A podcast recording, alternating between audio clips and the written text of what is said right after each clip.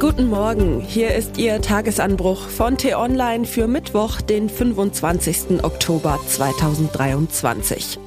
Was heute wichtig ist, lieber polarisieren statt argumentieren. Hat es die CDU wirklich so nötig? Geschrieben von T-Online Finanzredakteurin Christine Holthoff und am Mikrofon bin heute ich, Michelle Paulina Kolberg. In die Zeitung von heute wird morgen Fisch gewickelt, heißt es. Was passiert dann erst mit der Zeitung von vor drei Tagen? Ist die dann bereits auf Nimmerwiedersehen als Altpapier in die Recyclingtonne gewandert und ihr Inhalt verspeist?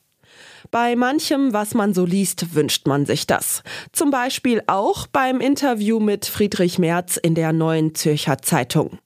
Ob Deutschland Flüchtlinge aus dem Gazastreifen aufnehmen solle, wurde der CDU-Parteichef gefragt. Nein, hätte er sagen können und es bei einer Standardantwort belassen, der zufolge man nicht noch mehr Menschen aufnehmen könne. Doch Merz schob noch einen Satz hinterher, einen, der es in sich hat. Wir haben schon genug antisemitische junge Männer im Land. Damit macht der Oppositionschef da weiter, wo er aufgehört hat, als er behauptete, die Geflüchteten nähmen den Deutschen die Zahnarzttermine weg. Doch diesmal geht er sogar noch einen Schritt weiter. Denn er schürt nicht nur Hass auf Migranten, er tut auch so, als seien allein sie schuld am Antisemitismus in Deutschland. Und das in einer Zeit, in der die AfD bei 20 Prozent steht und 84 Prozent der antisemitischen Taten der politisch rechtsmotivierten Kriminalität Kriminalität zuzurechnen sind, wie das Bundesinnenministerium im Mai dieses Jahres mitteilte. Das ist verantwortungslos und komplett daneben. Es stimmt natürlich, dass sich auch auf einigen Pro-Palästina-Demos antisemitische Wut Bahn bricht. Und natürlich gibt es auch innerhalb migrantischer Milieus Antisemitismus. Das darf nicht verschwiegen werden. Doch was Merz hier tut, ist kein konstruktiver Debattenbeitrag.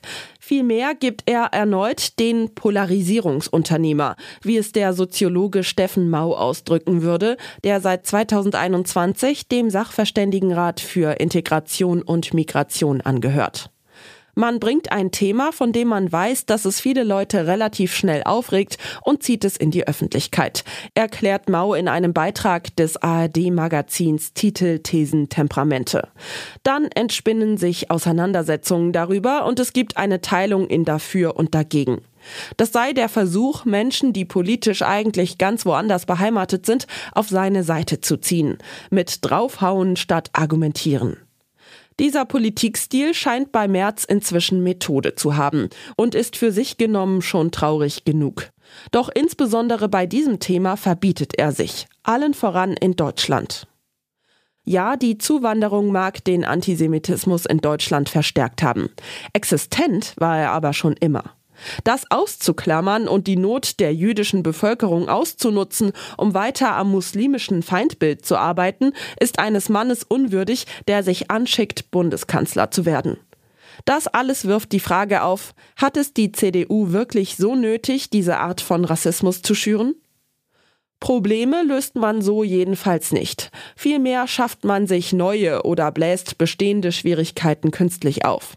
Man könnte beinahe den Eindruck bekommen, Merz sei gar nicht daran interessiert, eine Lösung zu finden. Denn je länger der Hass auf Migranten schwelt, desto länger kann er daraus mit markigen Worten Kapital schlagen. Eigentlich jedoch gibt es Grund zur Hoffnung, dass diese Rhetorik bei der Mehrheit der Deutschen nicht verfängt. Denn so gespalten, wie die Gesellschaft häufig dargestellt wird, ist sie gar nicht. Das fanden der Soziologe Mau und zwei seiner Kollegen in einer Langzeitstudie über die deutsche Gesellschaft heraus und erläutern die Erkenntnisse in ihrem Buch Triggerpunkte. Die vermeintlich große Spaltung erscheine nur als solche, weil die Ränder überproportional laut sind. Doch Maus Botschaft ist auch, wer diese Erzählung weiter füttert, wie Merz es tut, der macht aus der gefühlten Spaltung am Ende eine echte. Da kann man noch so oft behaupten, alte Zeitungen seien lediglich Papier von gestern und genügten höchstens zum Einwickeln von Fisch. Was heute wichtig ist. Wer in Deutschland kein Bleiberecht hat, muss unser Land wieder verlassen. Das sagte Innenministerin Nancy Faeser, SPD, der Rheinischen Post und lässt dem nun Taten folgen. Das Kabinett soll heute ein Maßnahmenpaket verabschieden, das schnellere Abschiebungen möglich macht. Zum Siegen verdammt. Verliert Borussia Dortmund heute bei Newcastle United, könnte der Weg ins Achtelfinale der Champions League schon früh versperrt sein.